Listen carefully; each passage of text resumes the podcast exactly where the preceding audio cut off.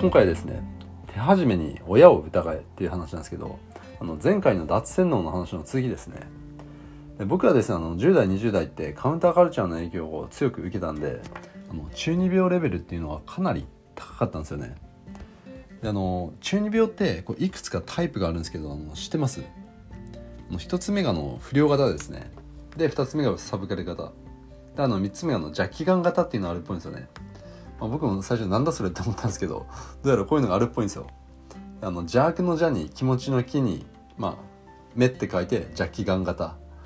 まあスピ系の人とかはこれに当てはまるっぽいんですけど僕どれだろうって思ってこう見てたんですよね。あのファーストインプレッションでまあサブカル型かなって思ったんですよ、まあ、音楽とかすごい好きだったし。でもあの他のもこう見てたんですけどな他のにも結構当てはまる要素があるなっていうふうに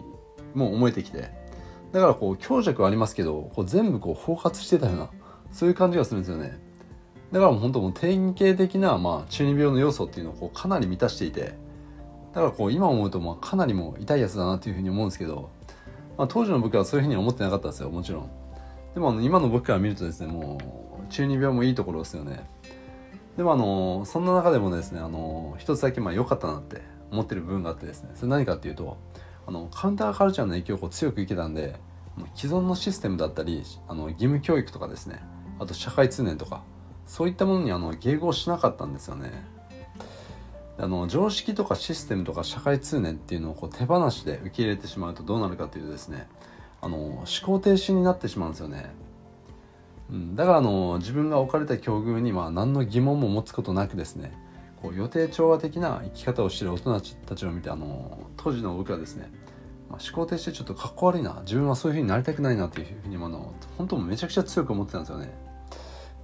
まあ中二病っていうことなんですけど、まあ、これに関してはですねあの今の自分から見てもそんなにこう間違った視点ではなかったなっていうふうに、まあ、感じてるんですよね。だからやっぱりそういったあのシステムとか社会通念的なものにやっぱりこう迎合しちゃダメなんですよ。これはあの今でも思ってるんですよね。例えばあの生まれてきてからの成長過程でそうやったこうそうやってこう目の前に差し出された社会通念だったりシステムとかを手放しで受け入れてしまった人ってどうなるかというとですね。あのそういったシステムとか常識とかですねあるいは日本語とか自分が使っている言語までもですねその人にとってのアプリ寄りなものになってしまうんですよ。でアプリ寄りってどういうことかっていうと先天的なとか先見的なとかそういった意味なんですけど要はですねあの絶対的なもの。その人にとってこう疑う余地がないものですねだからあの手放しで何も考えずに受け入れてしまった人っていうのはですねそれらがその人にとってもう絶対的なものを疑う余地がないものになってしまってるわけですよ。うん、常識とかに対してこう疑うっていうこともしないですし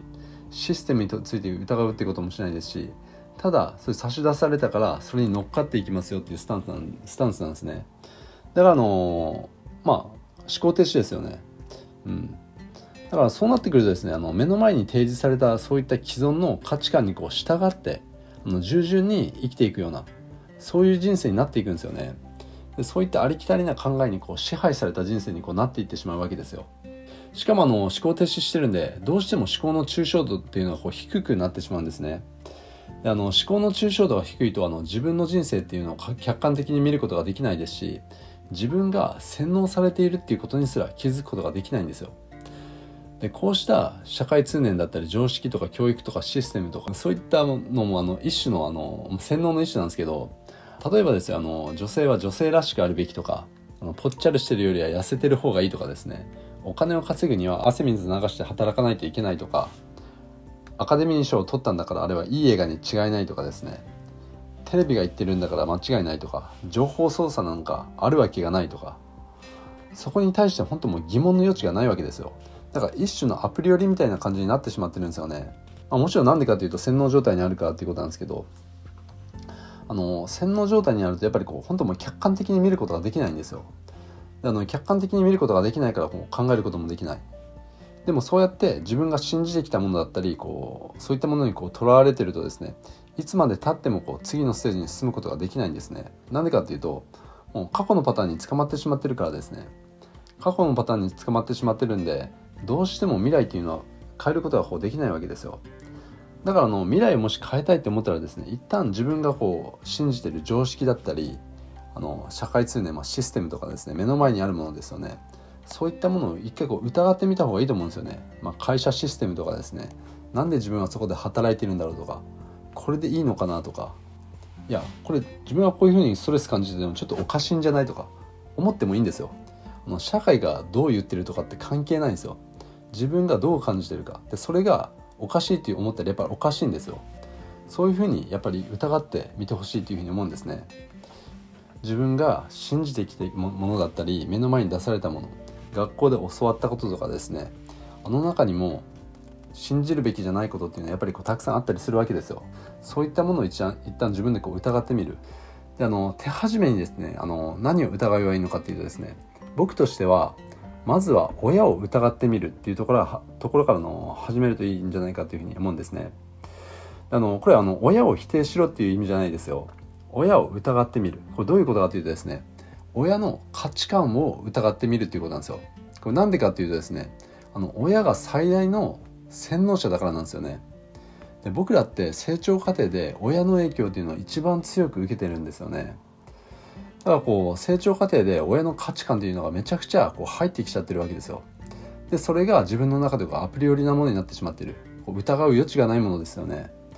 例えば人生観とかお金のあの稼ぎ方とか他人への接し方とか人付き合いとか食べ物の好み好みとかですね。